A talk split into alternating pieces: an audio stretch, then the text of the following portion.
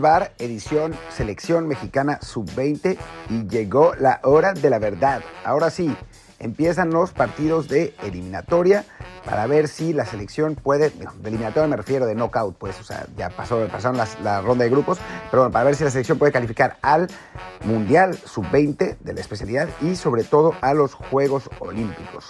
Y bueno, Vamos a, platicar de esto, pero antes de, antes de eso les voy a decir que yo soy Martín del Palacio em, y que pueden escuchar este podcast en las plataformas de podcast que más les gusten, en Spotify, Google Podcast, Apple Podcast, eh, Amazon y varias más, todas las que se les ocurran, y que si me escuchan eh, medio con voz rasposa y, lento es porque dormí fatal.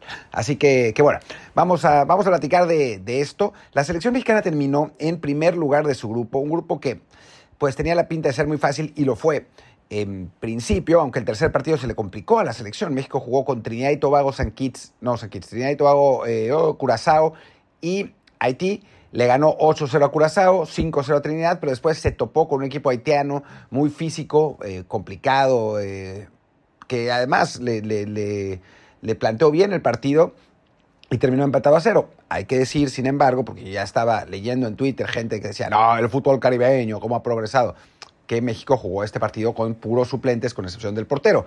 Así que, bueno, o sea, la selección hizo rotaciones, por decirlo de algún modo, para descansar a los jugadores, unas rotaciones que además tenían todo el sentido del mundo, porque cada partido, o sea, había dos días no, un día de descanso entre cada partido, entonces era criminal poner a jugar a los seleccionados eh, todos, o sea, los tres partidos seguidos, en, tres partidos en seis días, así que bueno, para el tercer partido rotaron a todos menos al portero y a final de cuentas México terminó empatado a cero con Haití, lo que no le quitó el primer lugar del grupo porque los haitianos habían empatado 4 a 4 con Trinidad y Tobago.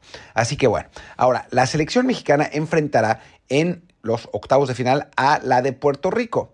Una selección de Puerto Rico de la que pues no creo que sea muy buena, pero no tenemos idea porque la CONCACAF hizo este extrañísimo sistema en el que, por alguna razón que no se entiende muy bien, Puerto Rico calificó directamente a los octavos de final. O sea, los peores equipos del, torneo calificaron directamente a los, octavos de final. Es un misterio por qué eh, intentaron hacer algo así, pero, pero así fue, ¿no? Ya dije que había sido eh, Curazao en el grupo de México, era Surinam. No, sí, era Surinam sí, sí. Pero bueno, en fin, no, tiene ninguna importancia.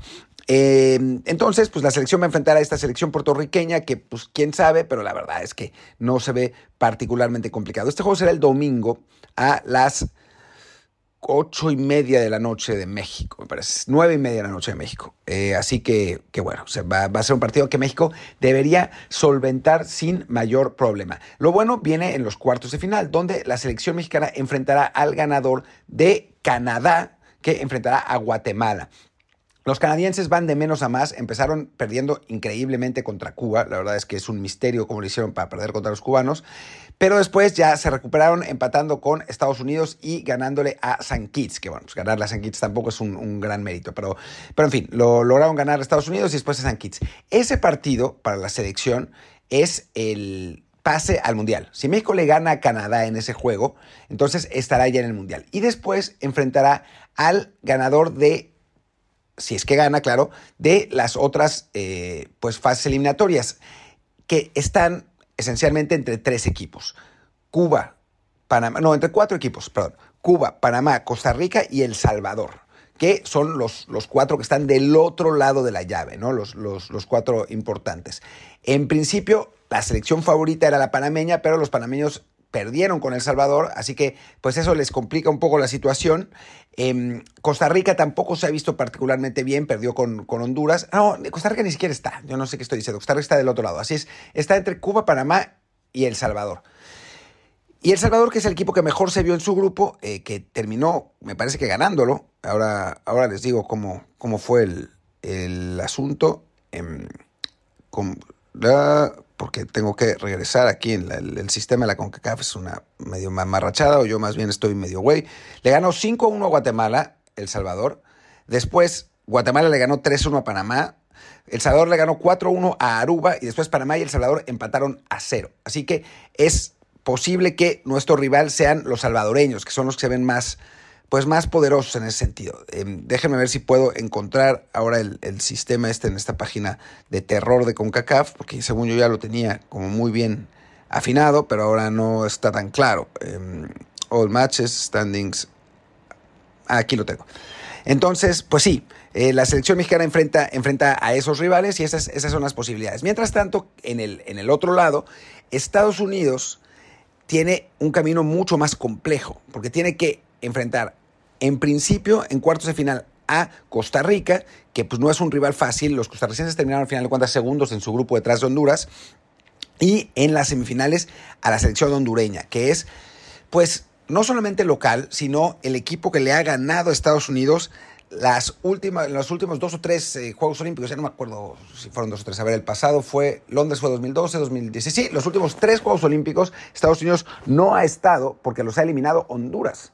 Y esta vez, pues no parece tan descabellado que vuelva a suceder. Los hondureños pasaron con bastante facilidad eh, su grupo. De hecho, ganaron sus tres partidos. Entonces, eh, aquí está, Honduras le ganó sus tres partidos en un grupo que en el que tenía Costa Rica y Jamaica, que no era, no era tampoco. Además, le metieron una feroz putiza a los jamaiquinos, le ganaron 5-0, a Costa Rica le ganaron 1-0, también golearon a Antigua los, los hondureños. Así que, que pues no, no parece estar eh, fácil la, la situación para Estados Unidos, que tampoco es que se haya visto muy convincente. Le metió 10-0 a San Kitts, ciertamente, pero después empató con Canadá en un partido que eh, yo no lo vi, pero lo que dice Jaime Ojeda, que pues, sigue mucho Estados Unidos, aunque es un poco favoritista, eh, los gringos, hay que decir la realidad, es que Estados Unidos dominó, pero le costó trabajo eh, resolver y que al final de cuentas los canadienses sí fueron los que, los que tuvieron como más punch frente al marco y que por eso pudieron marcar dos goles. Estados Unidos también hizo dos, terminaron 2 a 2 empatados y bueno, pues a los gringos eso pues les costó un, mal resultado. A final de cuentas también ganaron su grupo, igual que, que la selección mexicana, eh, pero bueno, tuvieron siete puntos por seis de los cubanos, al que, a los que derrotaron 3 a 0 en, una, eh, en el siguiente partido, ¿no? Entonces, pues así está la situación para una selección mexicana que la verdad es que se ha visto bien. Eh, defensivamente con algunas dudas, eso también es cierto, no, no, no, se ha visto, no, no se han visto tan sólidos, de hecho Surinam les, les generó algunos problemas eh, dentro, dentro de todo. Digo, acabó 8-0 el partido, pero defensivamente sí hubo algunas opciones de los surinameses. En el partido contra, contra Trinidad, la verdad, bastante poco, pero Haití también les generó, tomando en cuenta que era otra defensa, ¿no? Porque, porque México hizo todos estos cambios. Entonces, bueno, México va a tener que, contra Puerto Rico va a ser otra, otro partido de tiro al blanco, no, no hay que preocuparse, pero después el encuentro contra, me parece que son los canadienses, los, los siguientes, los que a ver, ahora ya aquí tengo el draw. Sí, es México, es Guatemala, Canadá. Wikipedia está mucho mejor que la CONCACAF. Y después el siguiente podría ser El Salvador o Jamaica para la, para la semifinal. La verdad es que el camino luce bastante tranquilito, no, no, no se ve muy complicado. Mientras que del otro lado, Estados Unidos enfrentaría a Costa Rica en cuartos, que ya de por sí ya es un partido bravo, y después en semifinales seguramente a Honduras. Entonces, pues tiene buena pinta, la verdad, la cosa para la selección mexicana. Si no caen en excesos de confianza, el partido contra Canadá es posible que sea un poco más complicado, pero la verdad es que los canadienses no se han visto, no se han visto muy bien. Son en general, eh, salvo un eh, salvo un jugador que está en, el, en la Lazio de la sub-18, la sub-18, después hay otro que tiene 17 que está en el Wolfsburg en la sub-17, después uno más en el Freiburg en la, en la sub-19 y después un brasileño que pues, por alguna razón es canadiense, que está en el Palmeiras. Pero bueno, no, no se ha visto realmente bien. Los demás son jugadores que están en equipos juveniles de la, de la MLS o de la Liga Canadiense. Eh, no, no son equipos, no son jugadores muy poderosos, la verdad. Eh, los, los, canadienses no es un equipo que, que parezca dar eh, muchísimo miedo. En amistosos perdieron con Costa Rica, perdieron con Cuba. Y bueno, su único triunfo reciente, le ganaron a Costa Rica en otro amistoso también y, y le ganaron a San Kitts 4-0 en, en, ese partido, ¿no? De hecho, el partido contra Guatemala seguramente no le será fácil a los canadienses. Así que bueno, México tiene buenas posibilidades de, de avanzar, la verdad, de llegar al, al, Mundial, de llegar a los Juegos Olímpicos. Si no cae la selección mexicana en excesos de confianza, creo que tendrá una muy buena posibilidad de estar ahí. Y bueno, pues vale la pena eh, seguir a esta selección que tiene, que tiene buenos jugadores. Tiene a eh, el portero Eulogio, que por poco se come un gol increíble el, partido contra, contra Haití, pero fuera de eso se ha visto bien. A Tony León, uno, un muy buen defensa central. A Salvador Mariscal, que es un jugador que me encanta, un, un contención, que también, tiene, también pisa, pisa área. A Fidel Ambriz, la figura del equipo. A Karel Campos, eh, de América. Eh, adelante tiene a, bueno, a Bernardo, ah, se me olvida siempre su, apellido, no sé por qué, a Esteban Lozano, perdón, Esteban Lozano, no sé por qué dije Bernardo, a Esteban Lozano, el 9 de la América, es un jugador con muchísimo talento, a Jonathan Pérez, eh, que, se, que se ha visto bien, a Brian González, que para mí ha sido una, una de las revelaciones del torneo, el jugador de Pachuca, extremo, eh, buen jugador, está Heriberto Jurado, que está en la banca y está refundidísimo en la banca para que se den una idea de, del talento que tiene esta selección, es la verdad un equipo que en principio tiene buenos jugadores. Así que, que bueno, pues sigamos esta selección sub-20. Eh, el partido con, Puerto Rico, insistimos, no va a ser muy complicado, pero lo bueno se viene ya después en cuanto, en cuanto empiece la ronda de los cuartos de final. Y bueno, pues muchísimas gracias por acompañarnos. Yo soy Martín del Palacio, mi Twitter es arroba martín de ELP, el podcast es desde el bar POD, desde el bar pod. Y pues nos vemos el lunes seguramente, platicamos de esto, platicaremos de otra cosa, de mercado, etc. Chau, chau.